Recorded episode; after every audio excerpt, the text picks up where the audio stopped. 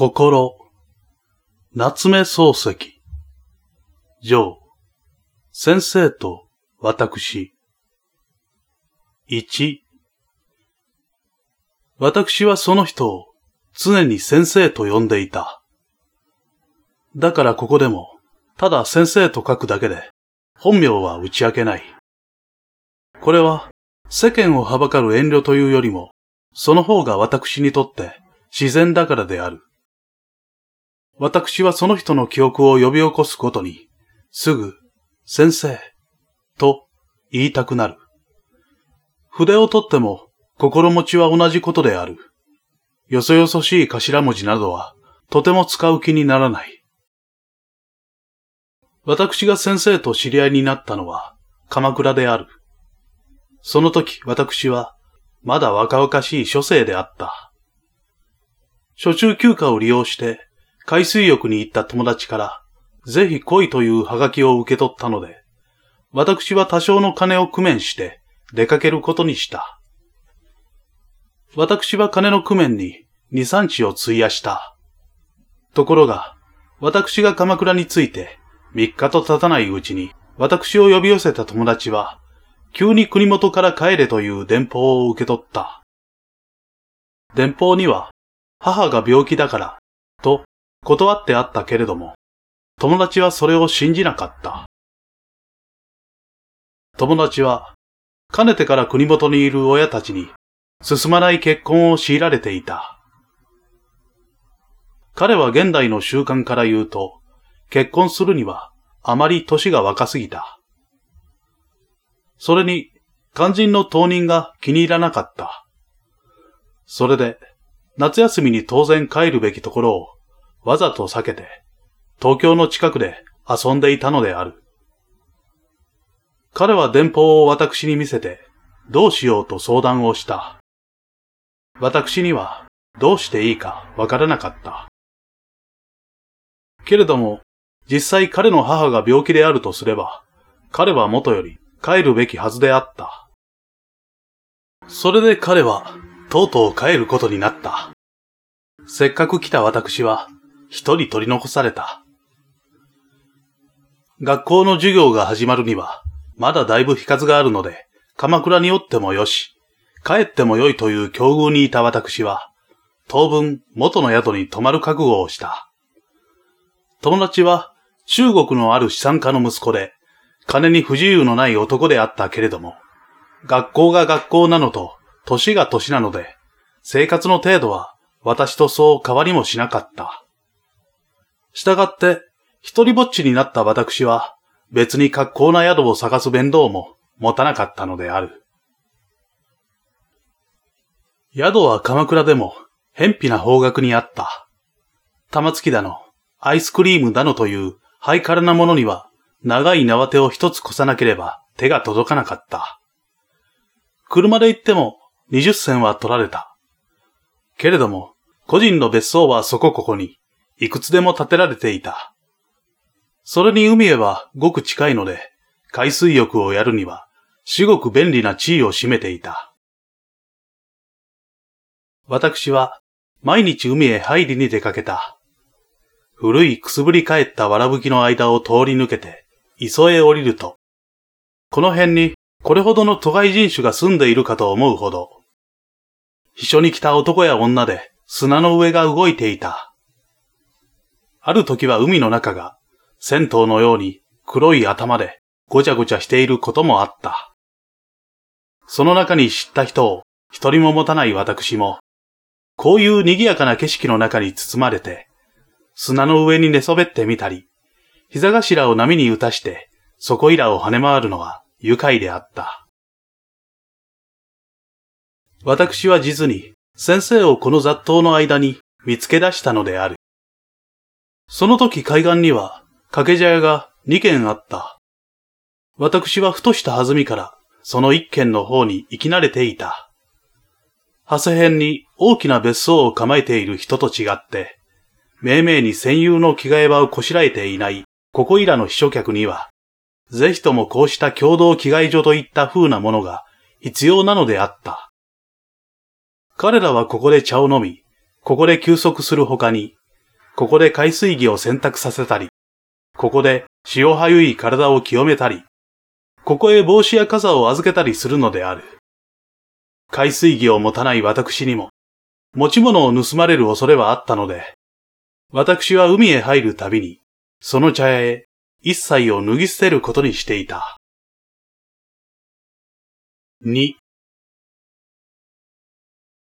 私がその掛け茶屋で先生を見たときは、先生がちょうど着物を脱いで、これから海へ入ろうとするところであった。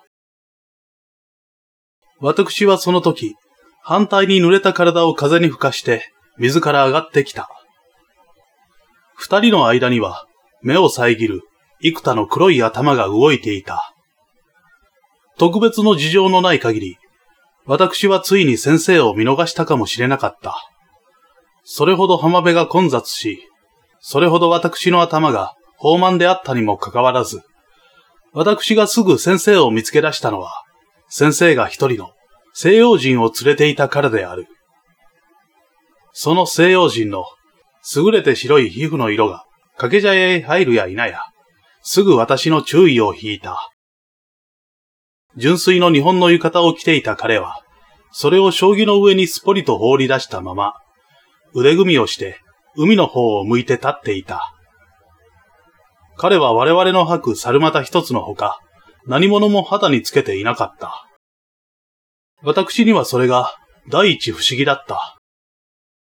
私はその二日前に由比ヶ浜まで行って、砂の上にしゃがみながら、長い間西洋人の海へ入る様子を眺めていた。私の尻を下ろしたところは、少し小高い丘の上で、そのすぐ脇がホテルの裏口になっていたので、私のじっとしている間に、だいぶ多くの男が塩を浴びに出てきたが、いずれも胴と腕と桃は出していなかった。女はことさら肉を隠しがちであった。大抵は頭にゴム製の頭巾をかぶって、エビ茶や紺や愛の色を波間に浮かしていた。そういうありさまを目撃したばかりの私の目には、猿股一つで済まして、みんなの前に立っているこの西洋人が、いかにも珍しく見えた。彼はやがて自分の脇を顧みて、そこにこごんでいる日本人に、一言二言何か言った。その日本人は砂の上に落ちた手ぬぐいを拾い上げているところであったが、それを取り上げるや否や、すぐ頭を包んで、海の方へ歩き出した。その人がすなわち、先生であった。私は単に好奇心のために並んで浜辺を降りていく二人の後ろ姿を見守っていた。すると彼らはまっすぐに波の中に足を踏み込んだ。そうして、遠浅の磯近くにワイワイ騒いでいる他人数の間を通り抜けて、比較的広々したところへ来ると、二人とも泳ぎ出した。彼らの頭が小さく見えるまで、沖の方へ向いていった。それから引き返して、浜辺まで戻ってきた。掛け茶屋へ帰ると、井戸の水も浴びずに、すぐ体を拭いて着物を着て、さっさとどこかへか行ってしまった。彼らの出て行った後、私はやはり元の将棋に腰を下ろして、タバコをふかしていた。その時私は、ポカンとしながら、先生のことを考えた。どうもどこかで、見たことのある顔のように思われてならなかった。しかし、どうしても、いつどこで会った人か、思い出せずにしまった。その時の私は、屈託がないというより、むしろ不良に苦しんでいた。それで、あくる日もまた、先生に会った地獄を見計らって、わざわざ掛け茶屋まで出かけてみた。すると西洋人は来ないで、先生一人、麦わら帽をかぶってやってきた。先生はメガネを取って台の上に置いて、すぐ手ぬぐいで頭を包んで、スタスタ浜を降りていった。先生が昨日のように騒がしい欲角の中を通り抜けて、一人で泳ぎ出したとき、私は急にその後が追いかけたくなった。私は浅い水を頭の上まで跳ねかして、相当の深さのところまで来て、そこから先生を目印に抜き出を切った。すると先生は昨日と違って一種の古線を描いて妙な方向から岸の方へ帰り始めた。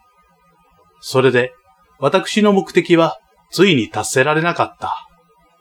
私が丘へ上がって雫の垂れる手を振りながら掛け茶屋に入ると、先生はもうちゃんと着物を着て、入れ違いに外へ出て行った。3私は次の日も同じ時刻に浜へ行って先生の顔を見た。その次の日にもまた同じことを繰り返した。けれども、物を言いかける機会も挨拶をする場合も二人の間には起こらなかった。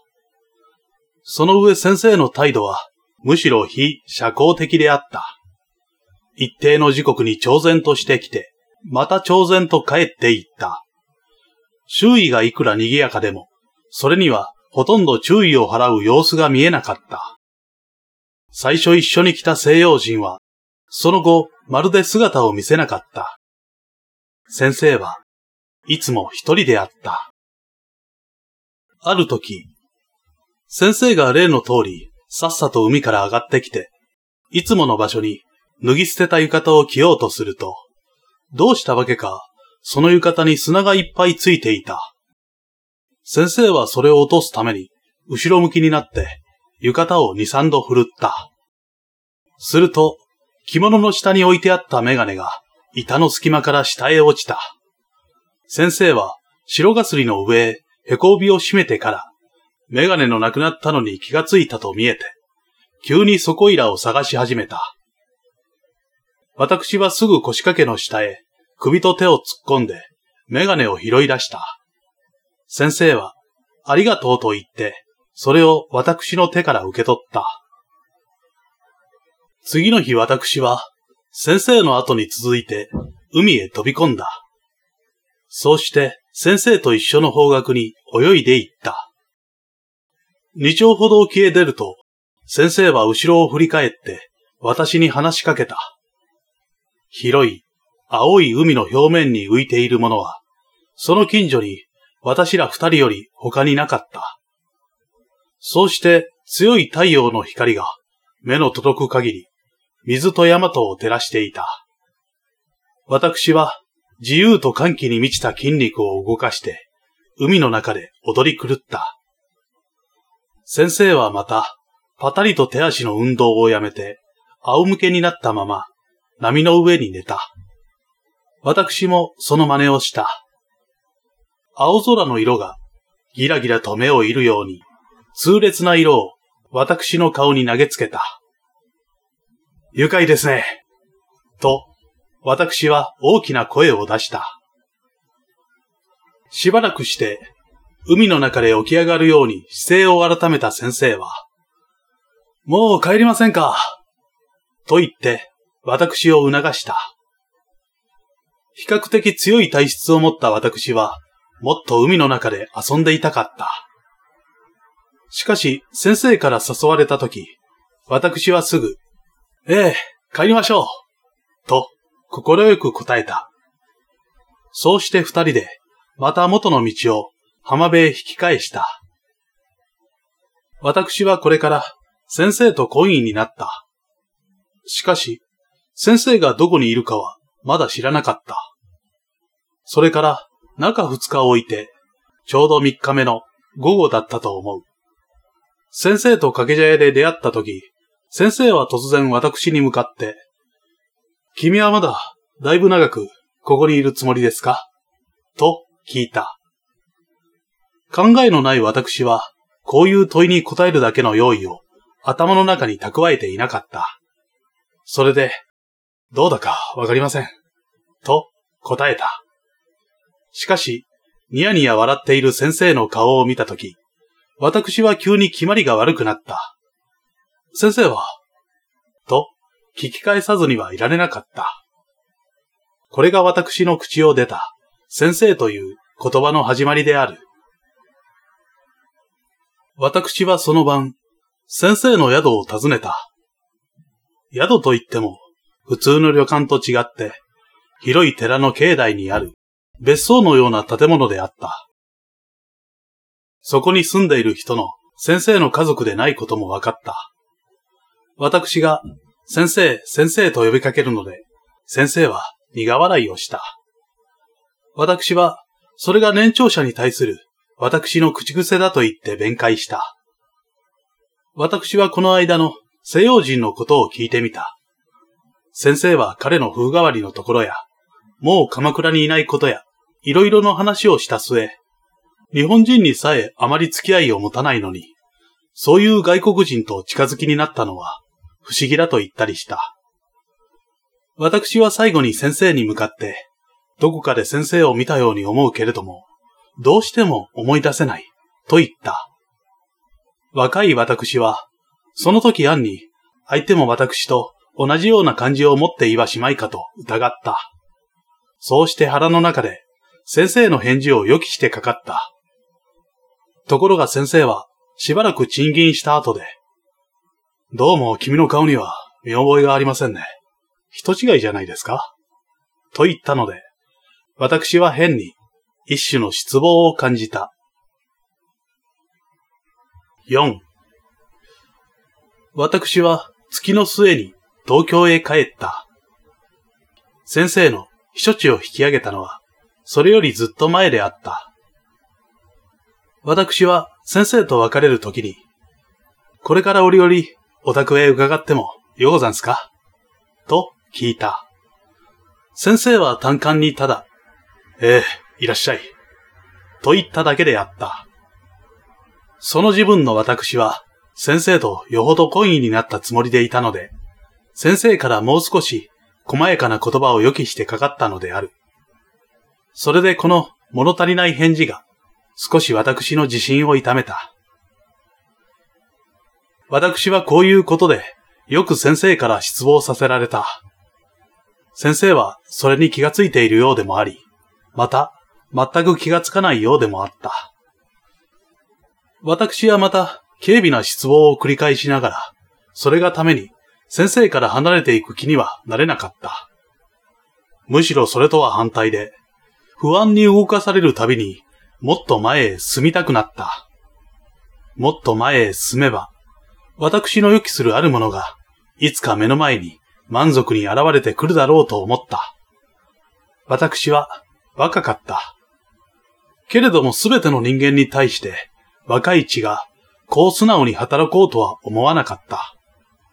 私はなぜ先生に対してだけこんな心持ちが起こるのかわからなかった。それが先生の亡くなった今日になって初めて分かってきた。先生は初めから私を嫌っていたのではなかったのである。